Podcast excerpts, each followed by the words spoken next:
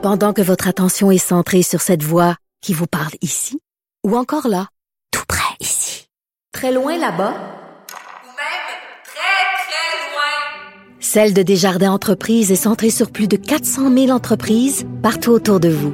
Depuis plus de 120 ans, nos équipes dédiées accompagnent les entrepreneurs d'ici à chaque étape pour qu'ils puissent rester centrés sur ce qui compte, la croissance de leur entreprise. Parce qu'en immobilier, pour être à son affaire, suivez les conseils de nos experts. Via Capital, les courtiers immobiliers qu'on aime référer. Bonne écoute. Antoine Robitaille. Il connaît tous les dessous de la politique. Une entrée privilégiée dans le Parlement.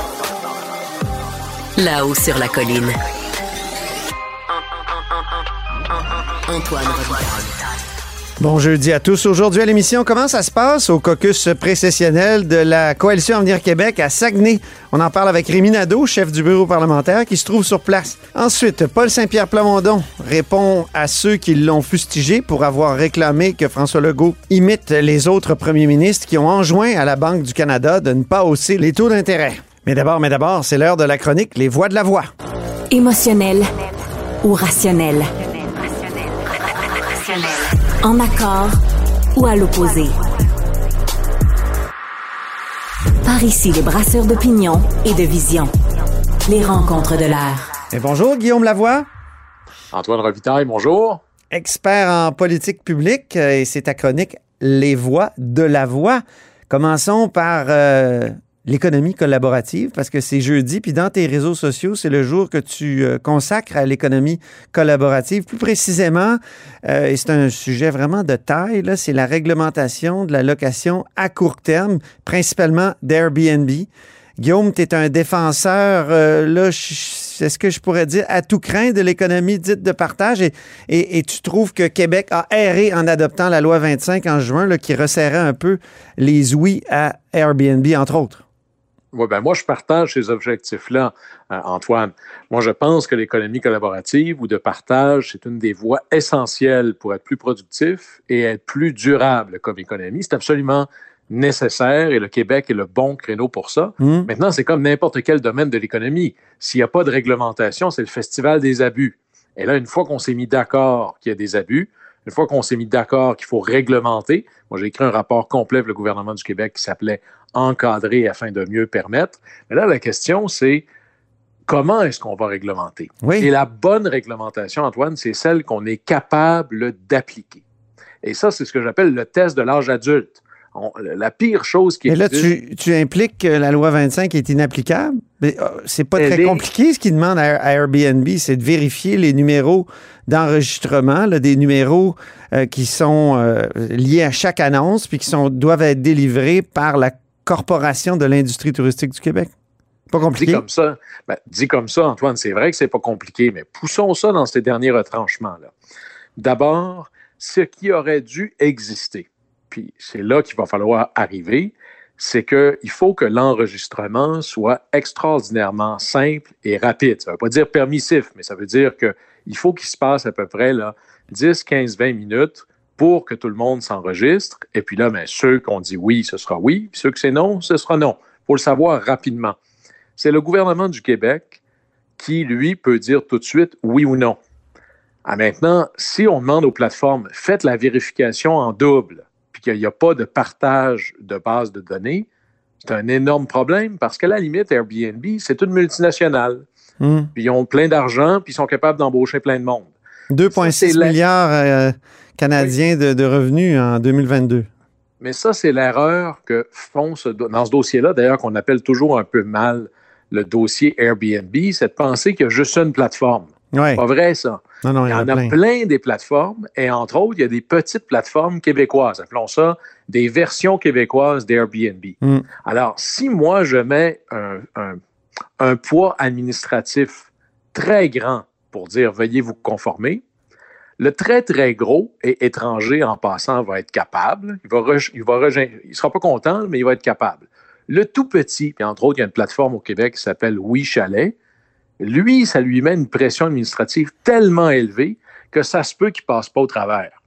Alors, à force de vouloir avoir des processus administratifs très lourds, qui sont mal réfléchis, la peine capitale peut être prononcée pour des petits joueurs locaux qui, eux, essaient de devenir une prochaine grande euh, organisation. Oui, mais les, Alors ça, les c'est un sites transactionnels, puis ça, c'est la ministre Caroline Proux qui me l'a dit ici à ce micro, euh, comme euh, Amazon, par exemple, vérifie la qualité des marchands qui, euh, qui passent par, qui utilisent sa plateforme. C'est la même chose pour euh, tous ceux qui, euh, tu sais, je, pense notamment à, à, à- à des, à, Renaud Bré ou de, tout, tout, tous ces vendeurs-là. sur- qu'est-ce qu'on veut vérifier. Là, ici, l'idée, c'est pas de vérifier moins de choses. C'est qu'il devrait y avoir une base de données et les plateformes, quelles qu'elles soient, il y a une formule où on partage la donnée puis on dit, euh, ben, telle adresse, ça fonctionne. Il faut que ce soit simple. Sinon, on va mettre une pression indue sur le plus petit joueur. Puis il y a pire que ça, Antoine Hum. c'est de se dire qu'il n'y a que les plateformes transactionnelles. Parce qu'à la fin, ce qui va se passer, c'est qu'il va y avoir une pulsion de cette pratique-là souterraine. C'est-à-dire que ça va se déplacer vers les plateformes non transactionnelles qui ne sont absolument pas couvertes dans la loi actuelle. Puis ça, là, c'est un angle mort important. Je parle des Facebook Marketplace, des Kijiji et de plein d'autres qui sont absolument pas réglementés. Et c'est là où, au lieu de vivre dans ce que j'appelle le feel-good policy, il faut se dire, est-ce que je suis capable de bien appliquer ça?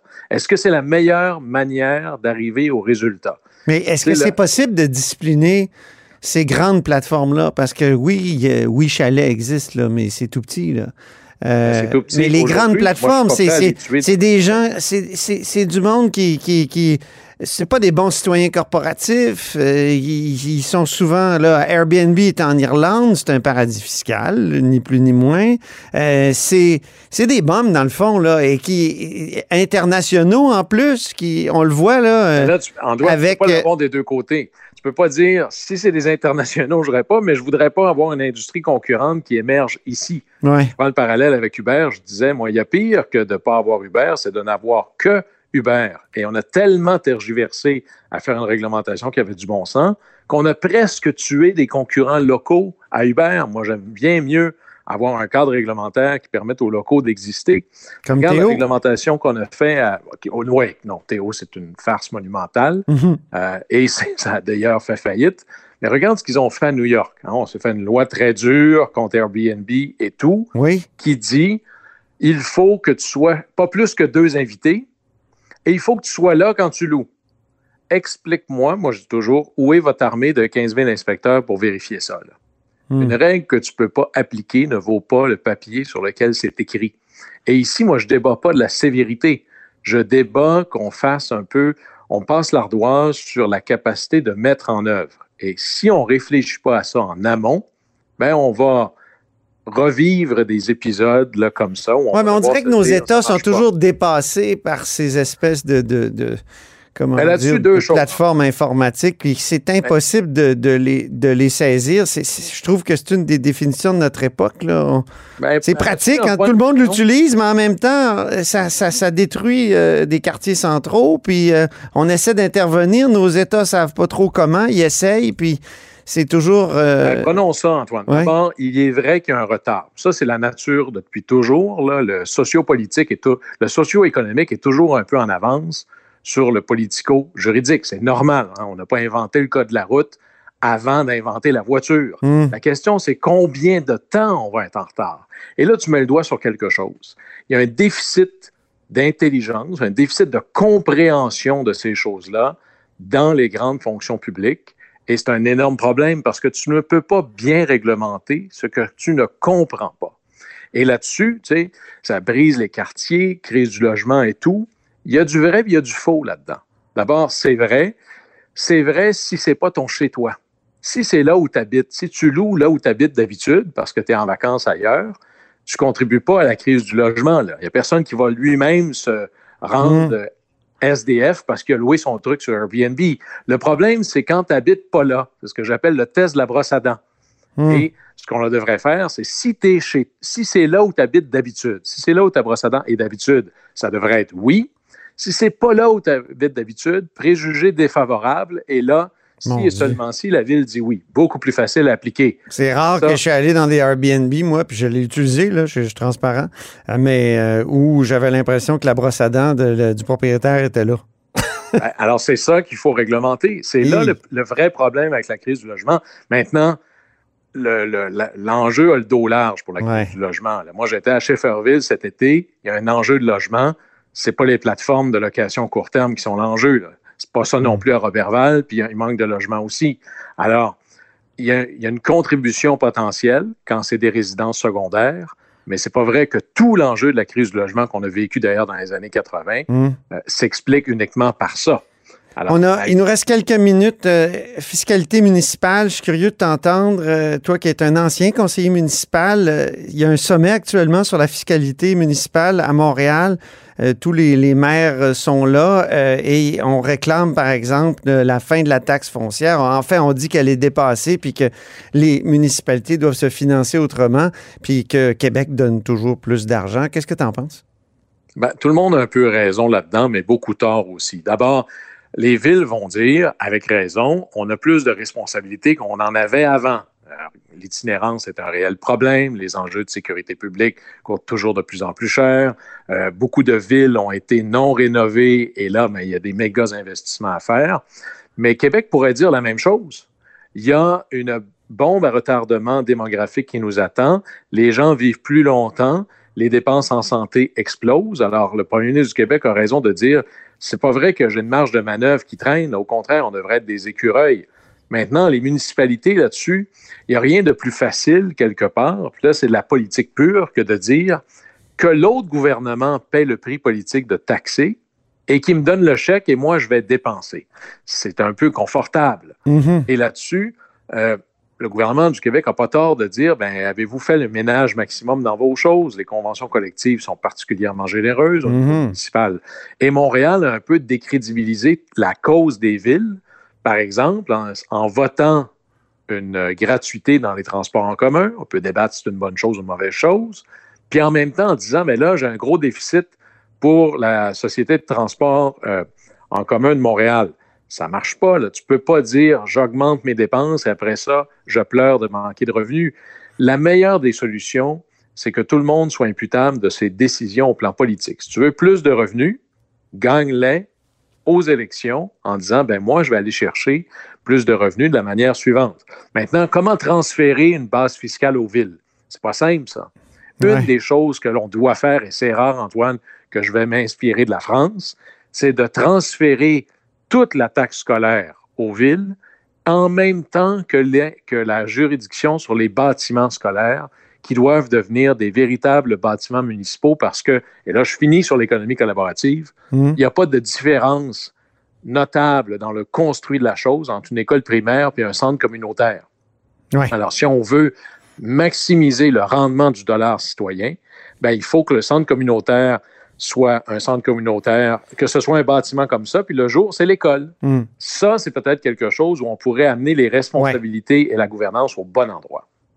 On n'a plus de temps pour en parler, mais on parle jamais dans ce débat-là d'un autre gouvernement qui pompe énormément de deniers. C'est le gouvernement fédéral qui donne pas beaucoup de services directs. Alors, on en reparlera. Merci beaucoup, Guillaume Lavoie. C'était Les Voix de la Voix.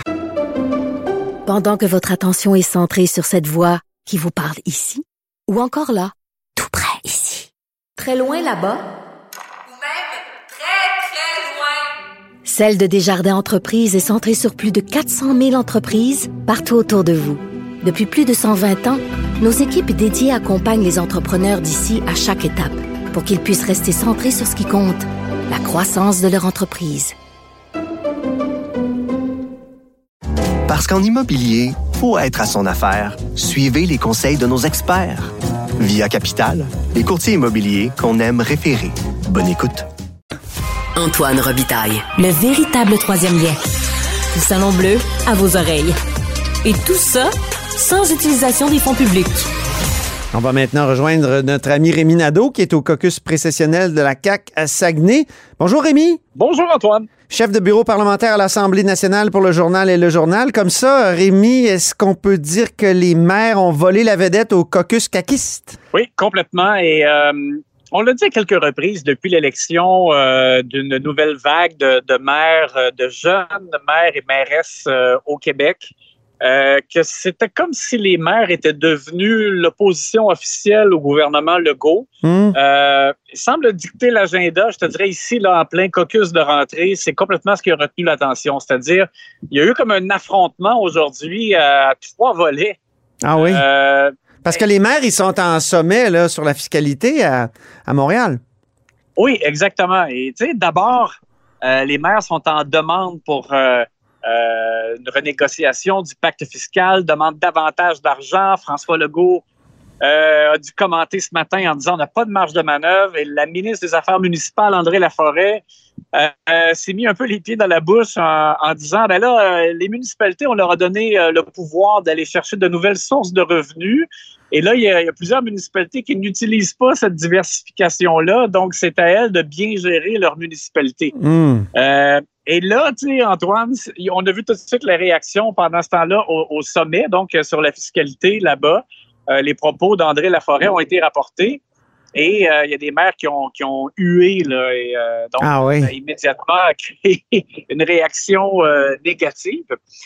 Tu sais, moi, quand j'entends ça aussi, ce que, ce que je trouve, Antoine, c'est que M. Legault, là, constamment, fait en sorte de ne pas augmenter les tarifs, de ne pas augmenter les taxes. Hmm. Et, même si on, on pense que tous, je pense qu'il devrait y avoir une certaine éco-fiscalité au Québec, M. Legault veut pas toucher à ça. Mais là, Il a tellement critiqué euh, Philippe Couillard euh, pour ça. Oui, mais là, tu sais, en même temps, c'est comme si là, le gouvernement disait, ben, c'est au maire la tâche d'augmenter le fardeau. L'odieux. Ben oui, c'est ça, exactement, des contribuables. Parce que finalement, je veux dire que s'il y a une augmentation euh, qui, qui vient de la part des municipalités, ben, je dire, quand même, c'est c'est le même citoyen qui paye. Donc, euh, Toujours. et, Ouais. et l'au- l'autre, l'autre élément euh, très fort, ben, ça a été euh, la question de l'itinérance, parce que là, la mairesse de, de Gatineau euh, est allée affirmer que euh, il y avait une jeune femme qui avait accouché en plein parc avec l'aide d'itinérants. C'est une histoire euh, horrible et, Mm. et elle a dit Je suis en train de faire la job du ministre Lionel Carman. Oh. Lionel Carman, ici, donc, a dû sortir. Et là, tu sais, je l'écoutais dire, euh, lui, déplorait, dans le fond, que- qu'elle lui lance des tomates parce qu'il dit on doit travailler ensemble. Mais en même temps, tu sais, M. Carman dit c'est à la municipalité de me trouver un site et de me trouver un organisme pour gérer euh, un refuge. Et, et là, on va les. On va les accompagner. Mais dans le fond, quand tu l'écoutes, tu dis bon, ben, c'est un peu ça qu'elle dit. La mairesse, elle dit je suis obligée de faire le travail. C'est elle qui, qui doit, dans le fond, euh, solutionner euh, le problème Mhm. en trouvant euh, et un site et un organisme. Bon. Alors, écoute, et le dernier volet, c'était les logements. Là, Euh, on sait depuis un moment, évidemment, que les municipalités demandent aussi euh, davantage de soutien Ben oui. euh, pour, pour le logement. Et Mais c'est drôle, j'écoutais Éric Girard qui a donné des entrevues euh, ces derniers jours, puis finalement, ces trois priorités, c'était les priorités des municipalités. Et, hein, on, on s'adapte au changement climatique, l'itinérance, puis le logement. oui, c'est ça. C'est ce qu'il a dit, c'est que dans la mise à jour économique, c'est là-dessus euh, qu'on doit s'attendre à ce que ça bouge. Donc, euh, fait que ça revient à ce qu'on se disait. C'est les, maires et mairesses qui sont en train de, dicter l'agenda. Ceci étant, on ne peut pas euh, complètement aussi oublier le fait que la semaine dernière, Paul Saint-Pierre Plamondon, Gabriel Nadeau-Dubois ont piqué au vif aussi là, M. Legault sur la hausse du coût de la vie, mais, je trouve que c'est quand même, on, voit aujourd'hui à quel point euh, les maires et mairesses ont, euh, vraiment dicté euh, le ton ici au caucus de la rentrée de la CAQ.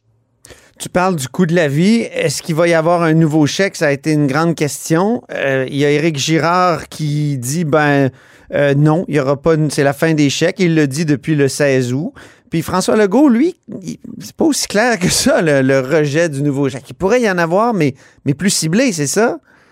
Oui, c'est ça. Et puis, lorsque le journal a présenté les résultats d'un sondage qui démontrait que la grande préoccupation des gens, le sujet de discussion des citoyens au Québec durant l'été, ça avait été la hausse du coût de la vie. Euh, lorsque j'ai écrit là-dessus, moi, j'ai dit que bien que le ministre Éric Girard avait écarté d'emblée des chèques, que, que, selon mes informations, François Legault là, lui tordait le bras un peu pour trouver autre chose. Puis là, je trouve que c'est. Il me donne raison dans Oui. les, les derniers jours parce qu'il n'arrête pas de. On dirait de. C'est comme si Éric Girard euh, refroidit la température, puis M. Legault se charge par la suite de remonter le thermostat en, laissant comme poindre quand même des mesures dès cet automne. Hier, donc, il a dit euh, à Alma, là, euh, avant de, se présenter ici pour le, caucus de la rentrée, il a dit qu'il pourrait y avoir des mesures d'aide pour certains groupes qui souffrent davantage. Et donc, là, il disait, il y a des gens pour qui la hausse du coût de la vie, c'est plus dur. Et puis là, il laisse Mm. poindre peut-être une aide. Donc, ça pourrait peut-être être un chèque pour certaines catégories de personnes. Hum. Et là, ce matin, ce matin, il y en a rajouté en disant même que, ben, tu sais, si la- la- la- par exemple, la Banque du Canada, qui, là, pour l'instant, a maintenu le taux directeur à 5 si ils augmentent la prochaine fois, ben, ça aussi, ça pourrait faire en sorte que M. Legault euh, ajuste un petit peu euh, euh, ses intentions pour verser de l'aide cet automne. Donc, récemment, on a eu l'impression que Pierre Fitzgibbon et François Legault jouaient à bon cop, bad cop pour Oui. Tarifs d'électricité.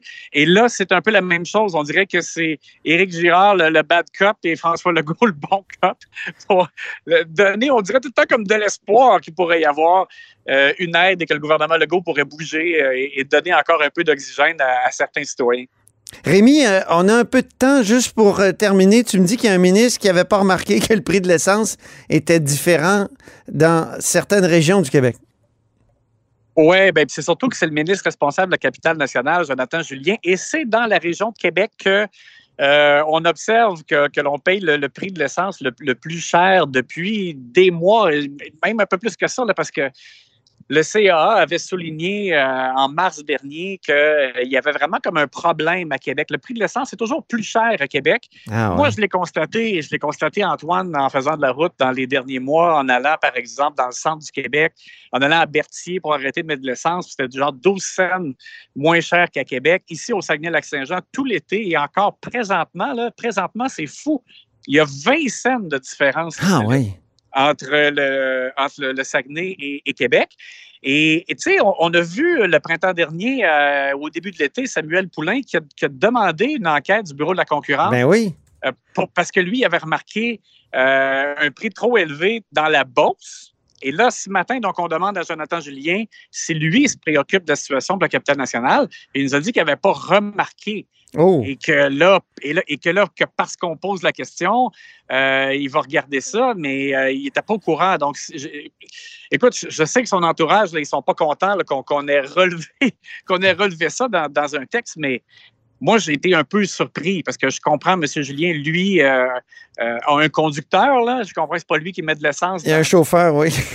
Oui, c'est ça. Sauf que, euh, il me semble c'est pas normal qu'il ne Ouais. soit pas au courant de ça parce que ça frappe de plein fouet tous les citoyens, tous ses concitoyens, lui. Merci beaucoup, Rémi Nadeau. Ça On fait plaisir, Antoine. Bonne fin de caucus. Pendant que votre attention est centrée sur cette voix qui vous parle ici, ou encore là, tout près ici, très loin là-bas, Ou même très, très loin. Celle de Desjardins Entreprises est centrée sur plus de 400 000 entreprises partout autour de vous. Depuis plus de 120 ans, nos équipes dédiées accompagnent les entrepreneurs d'ici à chaque étape pour qu'ils puissent rester centrés sur ce qui compte, la croissance de leur entreprise. Parce qu'en immobilier, pour être à son affaire, suivez les conseils de nos experts. Via Capital, les courtiers immobiliers qu'on aime référer. Bonne écoute. Là-haut sur la colline.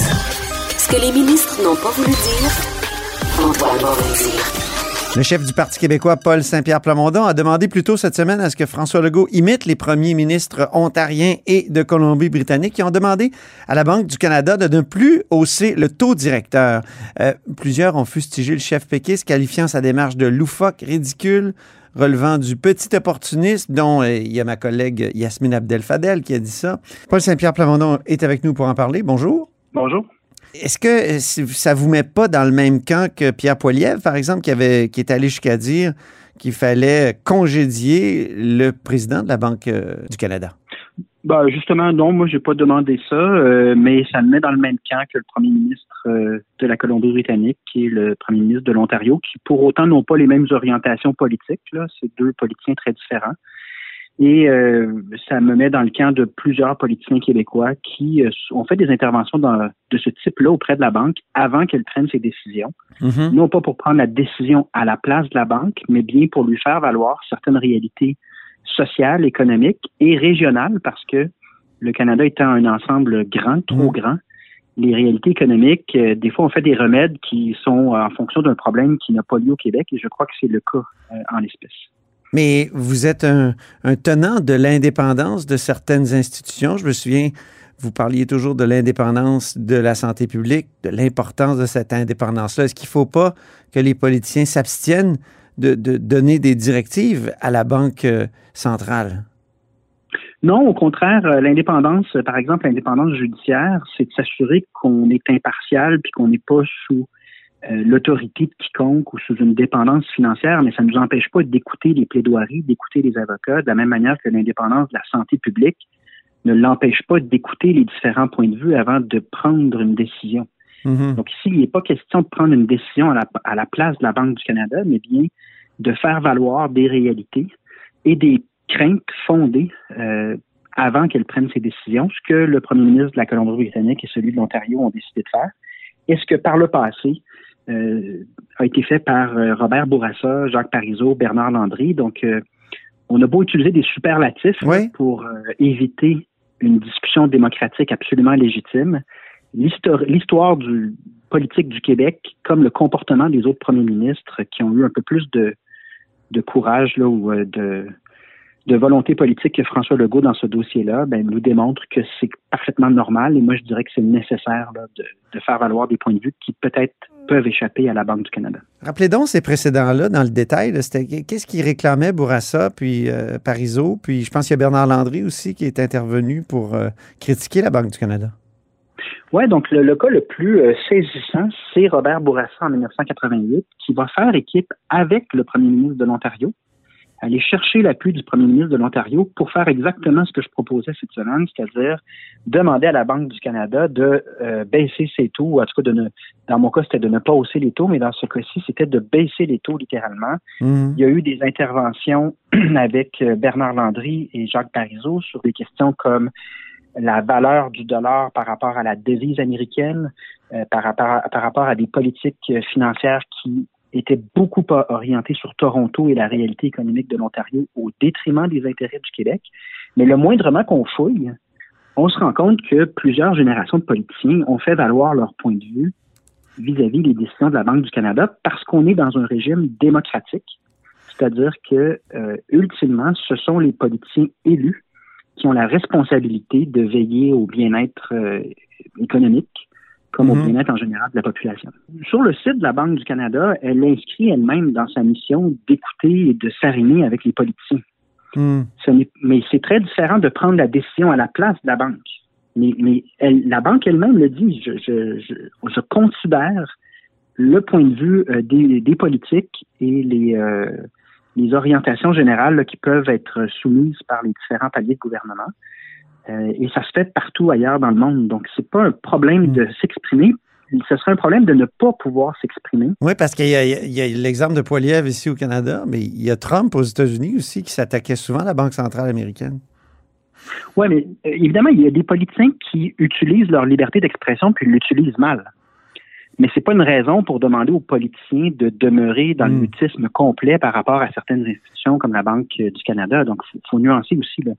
Je pense que mon propos était fondé sur des obs- observations factuelles. J'ai des critiques à formuler sur la- l'approche empruntée par la banque. Ça fait partie du débat public et je Ah, pense ouais. que c'est fondé sur, euh, sur des faits. Pensez-vous que les interventions de Doug Ford et euh, du premier ministre de Colombie-Britannique ont eu l'effet de, de, justement de, de la décision de la banque qui a été de maintenir les taux à 5% Bon, on le saura jamais, justement parce que la banque est indépendante. Hmm. mais à tout le moins, la réalité de certains citoyens de ces provinces-là Hmm. a été euh, portée à l'attention de la banque. Les craintes de certains politiciens qui peuvent prendre la température du climat social et économique et politique de leur euh, juridiction, ça a été porté à la connaissance de la Banque du Canada. Ensuite, on ne saura jamais exactement euh, comment ils ont euh, ils en viennent à une décision ou à une autre.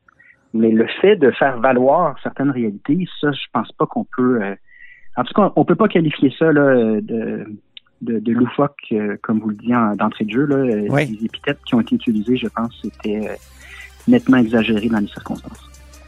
Merci, Paul Saint-Pierre Plamondon, chef du Parti québécois. Et c'est ainsi que se termine La Haut sur la Colline en ce jeudi. Merci beaucoup d'avoir été des nôtres. N'hésitez surtout pas à diffuser vos segments préférés sur vos réseaux. Ça, c'est la fonction partage. Et je vous dis à lundi.